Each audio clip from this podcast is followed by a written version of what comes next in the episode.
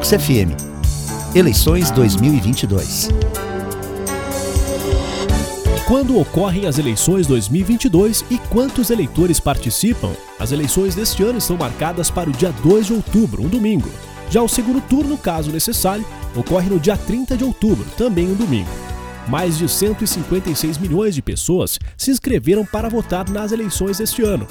O número supera em 6% o da eleição de 2018 e é o maior já registrado nos 90 anos de justiça eleitoral. No Brasil, o voto é facultativo para os jovens de 16 e 17 anos, para as pessoas acima dos 70 e para os analfabetos.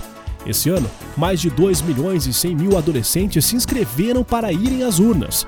Em 2018, eram 1 milhão e 400 mil, aumento de 51%. O eleitorado acima de 70 anos também cresceu. O salto foi de 23%, se aproximando de 15 milhões de idosos. Mantendo a tendência dos últimos anos, as mulheres são maioria e representam 52% do eleitorado. No primeiro turno, lá no dia 2 de outubro, quando os eleitores vão escolher os ocupantes dos cargos de deputado federal, deputado estadual, senador, governador e presidente da República, vão funcionar quase 500 mil sessões eleitorais nos 5.570 municípios brasileiros e 181 cidades no exterior.